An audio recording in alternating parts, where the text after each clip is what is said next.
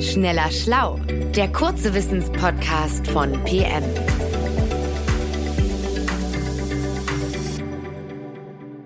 Hallo, schön, dass ihr dabei seid. Ich bin Manuel Opitz und bei mir ist meine Kollegin Nora Sager.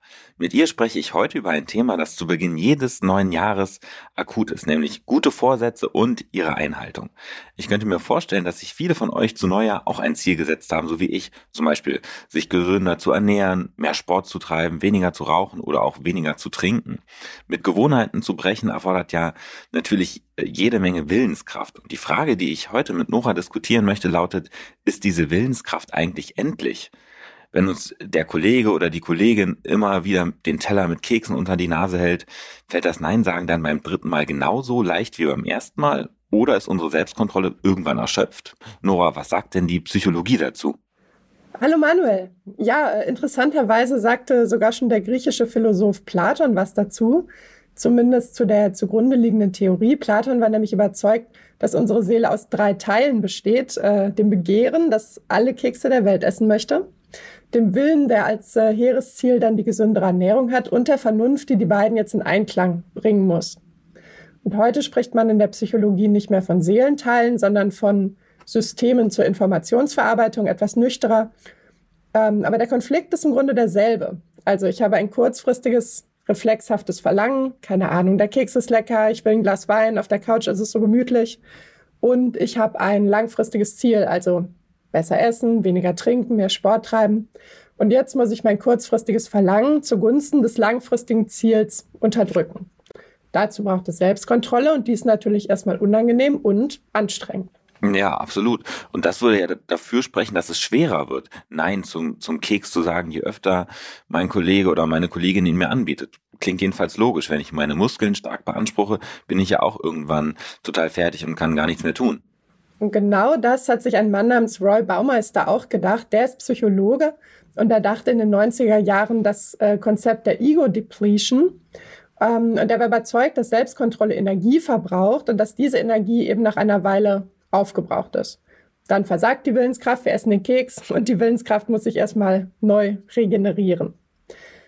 Das äh, gilt nicht nur für ein und dieselbe Versuchung. Also habe ich dreimal erfolgreich Nein zum Keks gesagt, dann äh, kann ich mir vielleicht stattdessen ein bisschen Kommentar gegenüber meinem Chef oder meiner Chefin nicht verkneifen.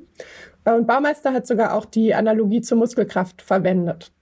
Und ja, hat sich dieser gute Mann das nur im, im stillen Kämmerlein überlegt oder hat er das tatsächlich auch in, in echten Experimenten gezeigt? Ja klar, seine Forschungsgruppe hat auch Experimente dazu gemacht. Ähm, die liefen so ab, die Teilnehmenden mussten direkt nacheinander zwei Aufgaben erfüllen, die beide Selbstkontrolle erfordern. Aber man hat ihnen vorher weder gesagt, worum es geht, äh, noch dass die beiden Versuche miteinander zusammenhängen. Und äh, erst saßen die Leute für einen angeblichen Geschmackstest vor zwei Tellern, einen mit Radieschen und einen mit Schokokeksen. Und äh, Gruppe 1 sollte nur die Radieschen essen, was den meisten Menschen zumindest Selbstkontrolle abverlangt. Gruppe 2, die Kontrollgruppe, die durfte die Kekse essen. Und danach sollten alle sich an einem Rätsel versuchen, das äh, etwas gemein in Wahrheit gar nicht zu lösen war. Und Baumeister und sein Team haben dann gemessen, wie lange die Leute bei der Sache geblieben sind, bevor sie aufgegeben haben. Und sie haben festgestellt, wer sich vorher die Kekse verkneifen musste, der hat im Durchschnitt dann noch schneller vor dem Rätsel kapituliert. Das ist ja interessant. Also Radieschen essen erfordert Selbstkontrolle ähm, und die ist dann verbraucht und steht eben nicht mehr zum, zum Knobeln äh, zur Verfügung. Genau.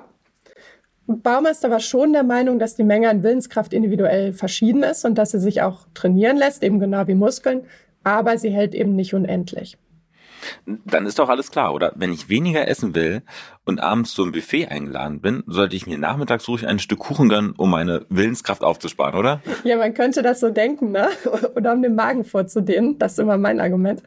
Ähm, es wurde sogar ein physiologischer Erklärungsansatz diskutiert, nämlich dass Akte der Selbstkontrolle die Glucose, also den wichtigsten Energielieferanten im Hirn, verbrauchen. Das lässt sich aber nach heutigen Erkenntnissen nicht halten. Und auch mit Baumeisters Hypothese ist es nicht so einfach wie gedacht. Und das ist übrigens ein Schicksal, das sie mit vielen anderen berühmten Konzepten aus der Sozialpsychologie teilt. Seit den 1990ern haben viele andere Gruppen Baumeisters Versuche wiederholt und auch verbessert, um mögliche Schwachstellen auszumerzen. Und die Ergebnisse fallen sehr gemischt aus. Also ein wiederkehrender Kritikpunkt ist, dass viele Experimente einfach zu wenig Teilnehmende hatten, um statistisch aussagekräftig zu sein. 2016 gab es deshalb eine Forschungsarbeit, bei der 23 Forschergruppen einen entsprechenden Versuch unabhängig voneinander durchgeführt haben, mit insgesamt 2141 Teilnehmenden, also echt wirklich viel. Und am Ende war der gezeigte Effekt so klein, dass er auch reiner Zufall sein könnte. Äh, also jetzt bin ich doch irgendwie ein bisschen verwirrt heißt das, es ist doch alles eher Kokolores mit dieser ähm, Ego-Depletion. Ja, das ist schwer zu sagen. Also, falls der Effekt existiert, ist er vermutlich sehr klein und es gibt eine Menge Faktoren, die ihn verstärken oder sogar umkehren können. Hm, die Persönlichkeit und die Situation zum Beispiel naheliegend. Ähm, es gab ein Experiment, da hat schon der Tonfall der Versuchsleitenden einen Unterschied gemacht. Also wenn die Leute sehr freundlich gebeten wurden, doch bitte die Radieschen zu essen, dann kostete sie das weniger Willenskraft, als wenn es ihnen relativ ruppig befohlen wurde. Andere Versuche deuten darauf hin, dass es einen Unterschied macht, was die Leute selbst glauben. Ähm, also ob sie sich äh, selbst für mental erschöpft halten oder ob sie überzeugt sind, dass ihnen unbegrenzt Willenskraft zur Verfügung steht. Und es macht natürlich auch einen Unterschied, wie stark der Anreiz ist, sich zusammenzureißen und durchzuhalten. Also was unter standardisierten Laborbedingungen schon schwer nachzuweisen ist, das spielt vermutlich im wirklichen Leben, sagen wir mal, keine bedeutsame Rolle. Ah, Mist.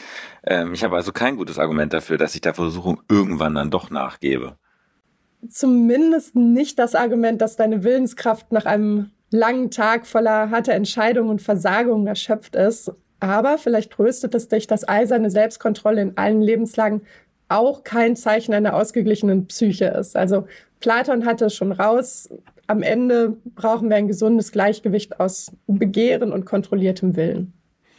Ja, also das tröstet mich tatsächlich zumindest so ein bisschen. Und äh, wenn ich ganz ehrlich bin, dann äh, habe ich von dem ganzen Gerede über Schokokekse auch ein bisschen Appetit bekommen.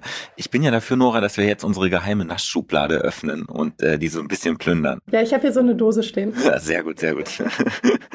ja, ähm, und wir wünschen euch viel Erfolg mit euren guten Vorsätzen und natürlich auch eine gesunde Portion Genuss. Übrigens gibt es Schneller Schlau jetzt auch auf TikTok. Dort erklären wir euch, wie Astronauten in der Schwerelosigkeit auf Toilette gehen und wie unser Mikrobiom unsere Stimmung beeinflusst. Schaut mal rein in unseren Kanal PM Wissen. Danke fürs Zuhören. Danke euch und danke dir, Manuel. Tschüss. Schneller Schlau, der kurze Wissenspodcast von PM.